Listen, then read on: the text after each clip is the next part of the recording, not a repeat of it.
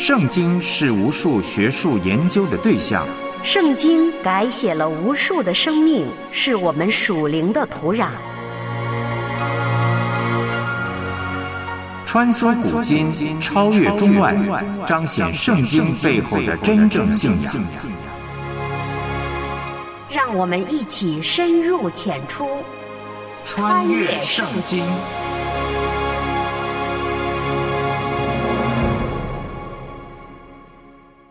穿越圣经，带你回归圣经。我是唐曼。某个主日，一位年轻姐妹的见证分享，让很多人都感动到流泪。那是一个原生家庭缺爱，导致孩子长大以后要逃离父母的故事。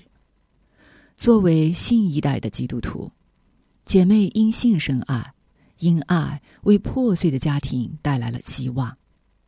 姐妹分享，她信主以后，由之前的逃离、回避父母，到主动的去联系父母，甚至不断的给父亲发信息说：“爸爸，我爱你，爸爸，我想你了，祝爸爸平安快乐。”而他的父亲却都以沉默回应。当有一天，父亲终于大老远的跑来见女儿，可见面不久。又恢复了从前对女儿的冷嘲热讽，女儿就对父亲说：“爸爸，那些虚情假意的人都会对我说好听的祝福话，可爸爸您这么爱我，为何却对我不说祝福的话呢？”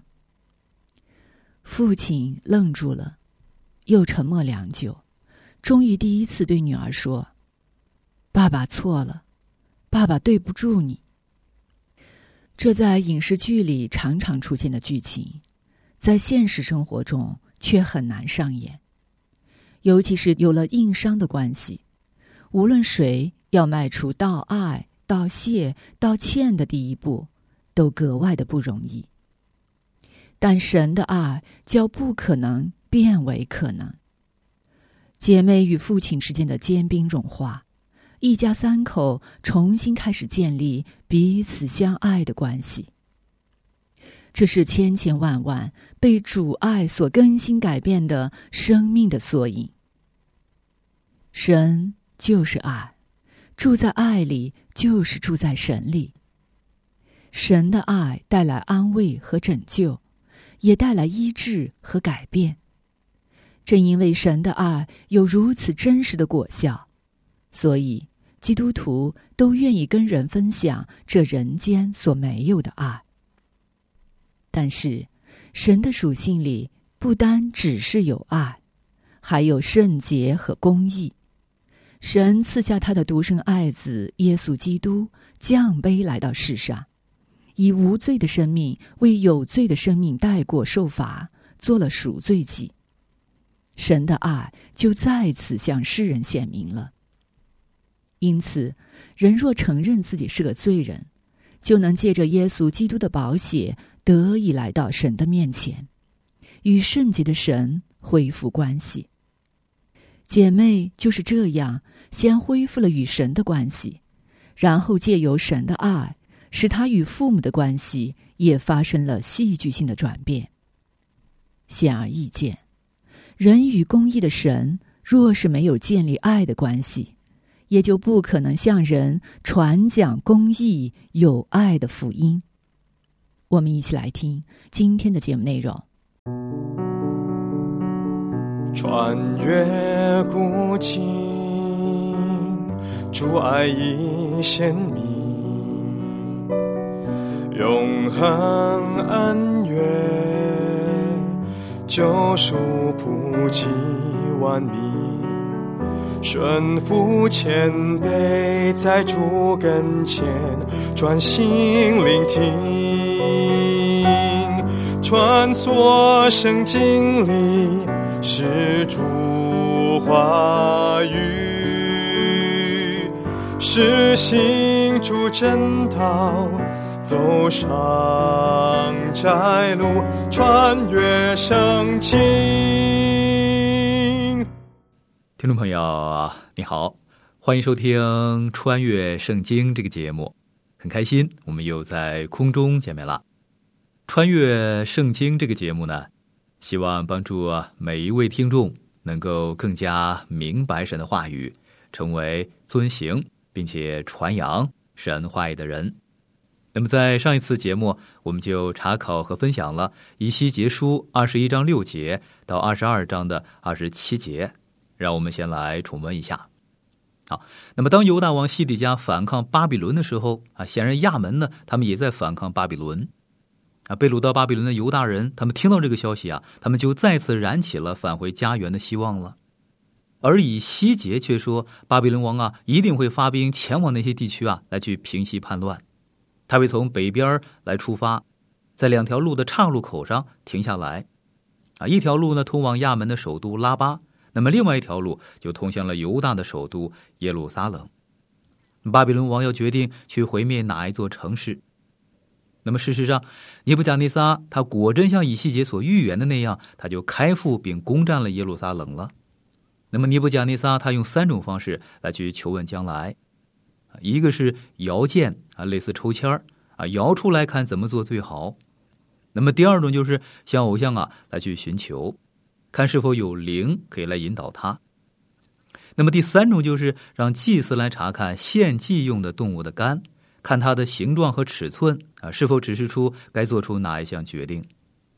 那亚门人和以色列人呢，他们俩经常打仗。那么神就告诉选民呢，不要和这个外邦去结盟。但是在主前的五百八十九年啊，犹大同亚门他们就结盟来去反抗巴比伦了。那么，神在尼布甲尼撒去耶路撒冷的时候呢，首先就审判了犹大。那么其后亚门他们也遭受到了审判。那么亚门受审判，倒不是因为亚门同犹大去联盟，而是因为他们对耶路撒冷遭毁灭，他们袖手旁观啊，他们幸灾乐祸。以西结书的第二十二章，那么就解释了为什么对耶路撒冷的审判会来到啊，如何来到，以及谁会因此来受审判。领袖他是神所拣选带领百姓的人，所以他们对国家的道德风气啊，就负有特殊的责任了。那么这在今天也是同样啊。不幸的就是很多这里所提到的罪啊，近年来都有基督徒的领袖来犯过。你看，我们生活在撒旦不遗余力来攻击信徒的一个时代，所以呢，我们就必须为领袖们来去祷告啊。作为领袖的呢，也一定要保持道德还有属灵的正直。贵重的金属要用高温呢来去提炼，才能够除掉渣子。那么在高温的情况下，杂质就会浮到金属溶液的表面了，那么就很容易被除掉了。让巴比伦入侵耶路撒冷的目的呢，就在于提炼百姓。然而提炼过程就表明，百姓就像没有用的渣子一样啊，什么价值也没有。啊，祭司啊应该保持对神敬拜的纯洁，并且教导百姓啊来过正直的生活。但是敬拜神的地方，对于他们来说却成了公众聚集之处啊！他们就忽视了安息日，也不教导百姓啊，不再履行神所交给他们的职责了。那么，当我们做神的工作时，变得比世俗的事还轻忽的话，我们就不能够给予神应得的尊敬了。所以，我们要以神他的准则来去生活，而不是把神拉到我们的这个水准上。好，那么接下来我们就继续来研读和查考以西结书二十二章二十八节到二十四章的二十七节。以西结书的二十二章二十八到三十一节经文说，其中的先知为百姓用未泡透的灰抹墙，就是为他们建虚假的意象，用黄诈的占卜，说主耶和华如此说。其实耶和华没有说。国内众民一味的欺压、惯行抢夺、亏负困苦穷乏的、被你欺压寄居的，我在他们中间寻找一人重修墙垣，在我面前为这国站在破口防堵，使我不灭绝这国，却找不着一个。所以我将恼恨倒在他们身上，用烈怒的火灭了他们，照他们所行的报应在他们头上。这是主耶和华说的。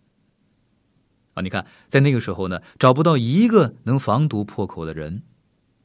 感谢神，有一位仁子，他站在我的罪和圣洁的神中间，成为我的中保。他就是主耶稣基督。什么那些在基督里的人都看为属他的。为那位到今天还站在破口中的人子，我们要献上我们的感谢。在以西结书的第二十三章，以西结他很为难啊，只好换一个方式向百姓啊来说一个很奇怪的比喻。那么，这是关于一对姐妹阿和拉和阿和利巴的比喻。我猜，当以西结开始说比喻的时候呢，百姓可能会偷笑说：“嘿，这个家伙怎么会想出这种故事来呢？”以西结书的二十三章第一节经文说：“耶和华的话又临到我说。”好，这个故事不是以西结他自己编的，而是神给他的信息。以西结书二十三章二到三节经文说：“人子啊，有两个女子是一母所生，他们在埃及行邪淫，在幼年时行邪淫。他们在那里做处女的时候，有人拥抱他们的怀，抚摸他们的乳。好，这对姐妹已经沦为娼妓，不再是处女了。那么，以西结到底要说什么呢？”以西结书二十三章四节，经文说：“他们的名字，姐姐名叫阿和拉，妹妹名叫阿和利巴，他们都归于我，生了儿女。论到他们的名字，阿和拉就是撒玛利亚，阿和利巴就是耶路撒冷。啊，阿和拉就是撒玛利亚，那么意思就是北国以色列就是阿和拉，阿和利巴就是耶路撒冷。”那么就一指耶路撒冷和南国犹大，他们就是阿和利巴。好，阿和利巴希伯来的原文的意思就是我的账目在它里面。神说我的账目在它里面。那么换句话来说，在南国，在耶路撒冷啊，有所罗门所兴建的圣殿，那是按照旷野会幕的格局来兴建的，是百姓亲近神的地方，是非常美好的。好，那么阿和拉希伯来的原文的意思就是他自己的账目。北国被逆，与以色列南国就分裂了。那么耶罗波安他就铸造两个金牛犊啊，分别安置在伯特利还有撒玛利亚啊，目的就是不让百姓啊到南国的耶路撒冷来去敬拜神。南国的先知和百姓可以很轻松的说，神必审判拜偶像的北国。那么神就真的惩罚了北国了。但是神他也要审判南国。为什么呢？那是因为他们虽然行礼如仪，但是他们的心却是死的啊！他们自以为合神心意，但却不知道自己啊也活在罪中。今天有些教会的会友的生活态度是伤害教会还有基督徒灵性的元凶之一啊！即使在保守的教会还有信徒中啊，这种现象也是很普遍的。那么当然，得救是靠着神的恩典，那是你我罪得赦免的唯一途径。啊，如果神不施恩搭救，我们就不可能来得救。但是这并不表示我们就不必为神而活了啊，也不意味着神他不会审判啊，更不表示我们的生活态度不会伤害到教会的灵命。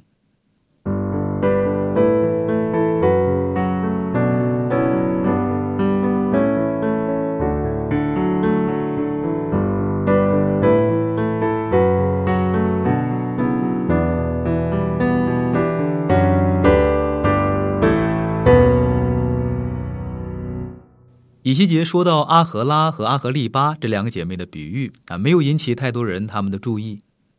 那么这让我呢就想起来南方老家啊所流传的一个小故事。一个很穷的农夫，他养了一只拉车的小驴子，套车的两条绳子中，一条是皮带，那么另外一条呢是棉绳。啊，有一天，一位朋友想搭他的便车进城。啊，这个朋友呢，坐上马车之后，看到农夫从车上就拿一根棍子啊，狠狠的来敲这个驴子他的头，啊，朋友就吓坏了，简直不敢相信自己的眼睛，于是便问了：“你为什么要打他呢？”那么农夫就回答说了：“哦，出发之前呢，我总得这样才能够唤醒他的注意力。那么以细节要应付许多死脑筋的百姓啊，这个比喻呢，就是要唤起他们的注意。”啊，有人就批评传道人所讲的信息啊，太过的耸动了。但是呢，我很同情这样的传道人啊，不然人怎么会听得进去呢？那么以西结他就用了这个特别的方法。以西结书二十三章十二节经文说，他贪恋邻邦的亚述人，就是穿极华美的衣服，骑着马的省长、副省长，都是可爱的少年人。好，那么这里就提到一个历史的事件啊，发生在南国君王亚哈斯他在位的时候。那么根据列王记下的十六章十到十八节经文的记载啊，亚哈斯到大马士革去迎接亚述王啊，他就看到了一座坛，这是他见过的最美的坛。于是呢，他就命令祭司乌利亚呀，就照着这个样式来去建祭坛。你看，他想改进这个敬拜的方式，他很在乎这件事儿。那么神他也注意到了，为此就来审判北国。啊，这个时候巴比伦预备来侵略南国。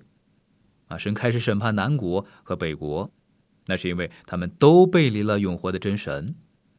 啊，一个是恬不知耻的拜偶像，那么另外一个呢，就是虚情假意的在敬拜神。所以，但愿所有信神的人都能够谨记保罗他在哥林多后书十三章第五节他的警戒。保罗说：“你们总要自己省察，有信心没有，也要自己试验。岂不知你们若不是可弃绝的，就有耶稣基督。”在你们心里吗？啊，也许有人会问了：你难道不相信基督徒是很安全的吗？我当然相信了，但是我也相信虚假的信徒他们是不安全的。我们必须要省察自己：你去教会的时候是真的在敬拜神吗？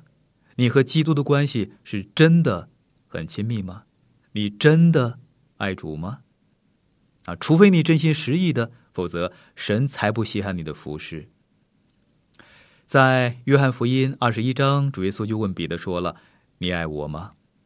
啊，当彼得回答说他爱主的时候，主就对彼得说了：“你喂养我的羊。”啊，到这个时候，主才使用他。啊，以西结书的第二十四章，那么就讲述了先知以西结他用滚水的锅来去做比喻，以及以西结他的妻子过世了。那么神就借着这两件事儿呢，来对百姓去说话了。以西结书二十四章一到二节经文说：第九年十月初十日，耶和华的话又临到我说：“人子啊，今日正是巴比伦王就近耶路撒冷的日子，你要将这日记下。”啊，你看，这是以西结第一次记载信息的日期。啊，这个时候呢，尼布甲尼撒他正在摧毁耶路撒冷的城墙。啊，当时没有电视转播，不能够把这个实况啊从耶路撒冷传到巴比伦，让以西结知道发生了什么事儿，啊，只能靠着神的启示啊，让他得到这样的一个消息。那么有些神学家对这段经文就存疑啊，其中有人就说了，这段经文逼得我在两难之间做选择。以西结若不是一个老谋深算的骗子，就是有先见之明的本事。啊，以西结呢，他的确有来自神的先见之明。当然，这些存疑的人呢，他们还是不相信。以西结书二十四章第六节经文说：“主耶和华如此说：或在这流人血的城，就是长锈的锅，其中的锈未曾除掉，就要将肉块从其中一一取出来，不必为他念旧。”耶路撒冷就再一次被称为是流人血的城啊，还有一个生锈的锅子。这个锅呢，就是耶路撒冷啊，百姓都在锅里边那么锅中的锈啊，就是他们的罪。有的时候，有人就谈论到另外一群人时，他们会说他们是一群人渣。啊，你想知道神怎么来说吗？神说：“你们的罪才是世上的渣子。”好，请仔细听好，我们全都在这个锅里边耶路撒冷的锅就是你我今天所处的世界。我很不喜欢不同族群啊这个论调。我们都在同一个锅里边，我们都是世上的渣子，我们的罪啊就是世上的渣垢。那么除此之外，我不知道还能够有什么更加激烈的说法。以西结书二十四章十五到十六节经文说：“耶和华的话又临到我说，人子啊，我要将你眼目所喜爱的忽然取去，你却不可悲哀哭泣，也不可流泪。”先知他娶了一个年轻可爱的以色列女子啊，两个人的感情特别的好。但是这个女子她被掳啊，生病去世了。我可以想象以西结他一定是特别的悲伤，但是呢，他仍然要来行使先知的使命。以西结书二十四章十七节经文说：“只可叹息，不可出声，不可办理丧事，头上仍勒裹头巾，脚上仍穿鞋。”不可蒙着嘴唇，也不可吃吊丧的食物。而神说：“你不可有哀悼的样子。”啊，大家都不太明白，就对以西结来说了：“这到底是什么意思啊？你妻子过世了，你竟然不哀伤？你到底有没有人性啊？那么以西结他的言行是向百姓啊来传达一个信息啊。本章第二十四节就是整卷以西结书的一个关键经文。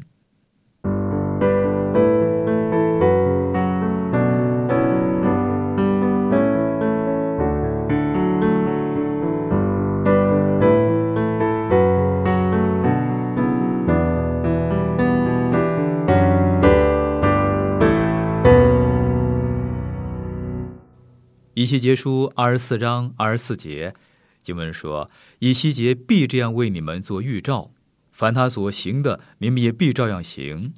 那时来到，你们就知道我是主耶和华。”啊，这个时候耶路撒冷被毁了，那么稍后被毁的消息啊，就传到被掳的人耳中了。以西结书三十三章二十一节说。我们被掳之后，十二年十月初五日，有人从耶路撒冷逃到我这里，说城已攻破。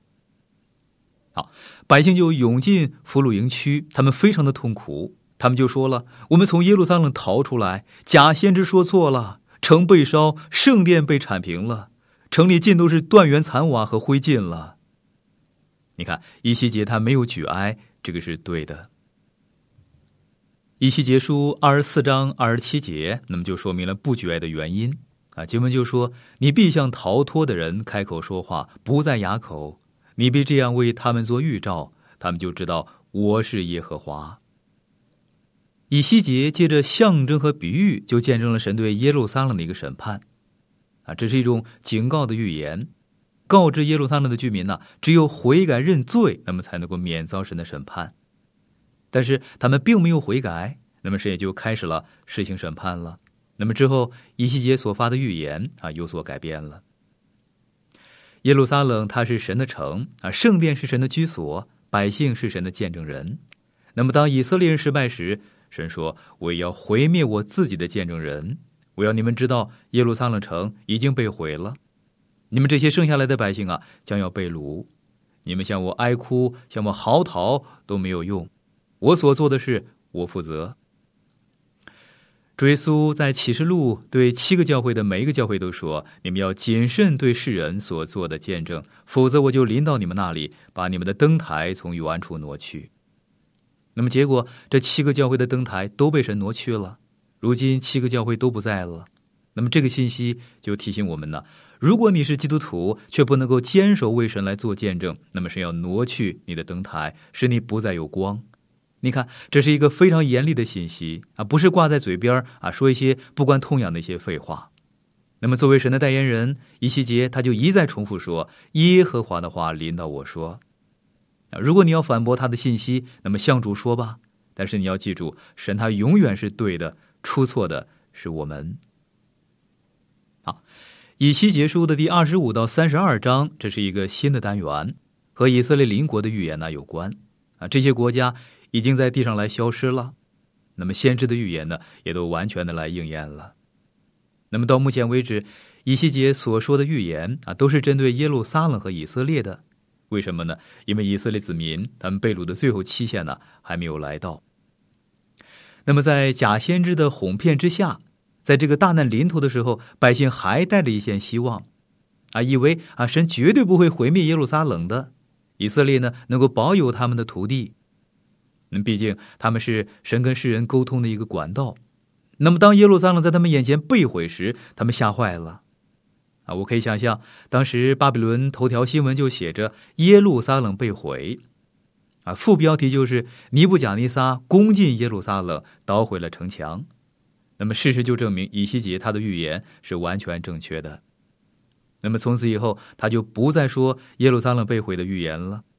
因为他不是在记录历史，而是在预言未来。那么现在他就转向了以色列邻近的国家。那么他们将来的命运会怎么样呢？以西结书的第二十五章要给我们的重要信息就是：神的圣城啊成了废墟。我看到有一位叫耶利米的，他就心痛的看着这个城，他满脸泪水。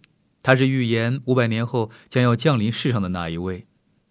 追溯也在橄榄山上俯瞰耶路撒冷，为他来流泪啊！眼看这个城啊将要被毁，那么因为城中的百姓，他们背弃永活的真神啊。我看到另外一位先知，他没有哭啊。等一下呢，我会告诉你他不哭的原因啊。这个时候，他的妻子死了。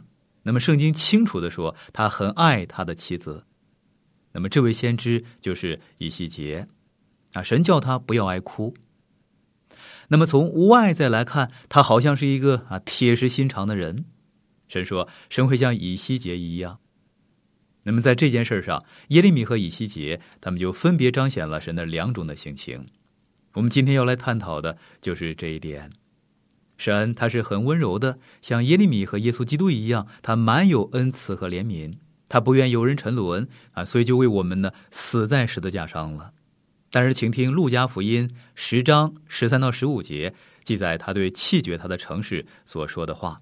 他说：“格拉逊呐，你有祸了；波塞大呀，你有祸了，因为在你们中间所行的异能，若行在推罗西顿，他们早已披麻蒙灰，坐在地上悔改了。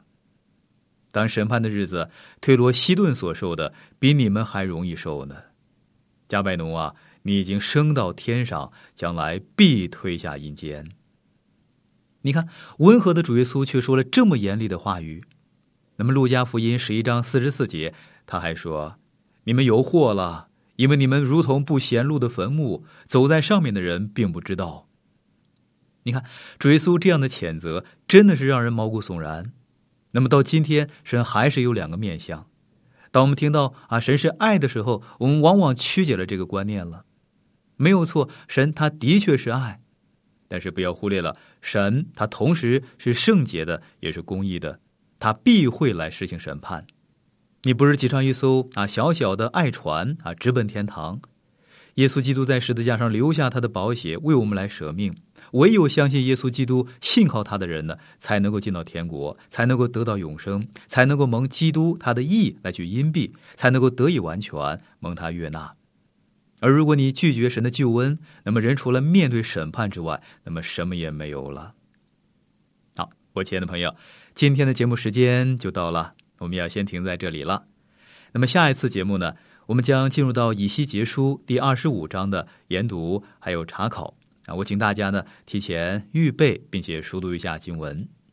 啊，如果您对节目中我所分享的内容啊有什么不太明白的地方，那么欢迎你啊来信询问，我们会很乐意的为您再去做说明。如果在你的生活中有什么难处，也请让我们知道，我们可以在主里彼此纪念和带祷。好，我们下次节目时间空中再会了，愿神赐福给您。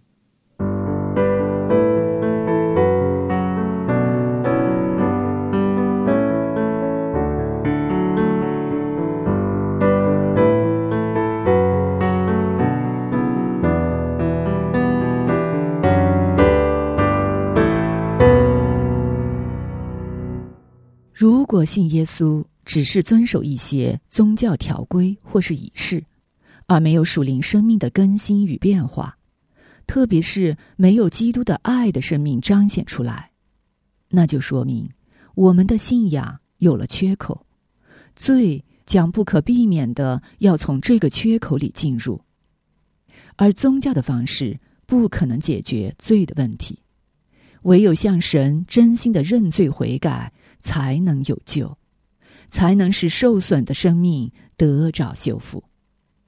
我们今天的节目就到这了，我是唐曼，明天我们再会。我最爱的一本书是上帝给我的一本书，叫我生命的一本书，叫我蒙福的一本书。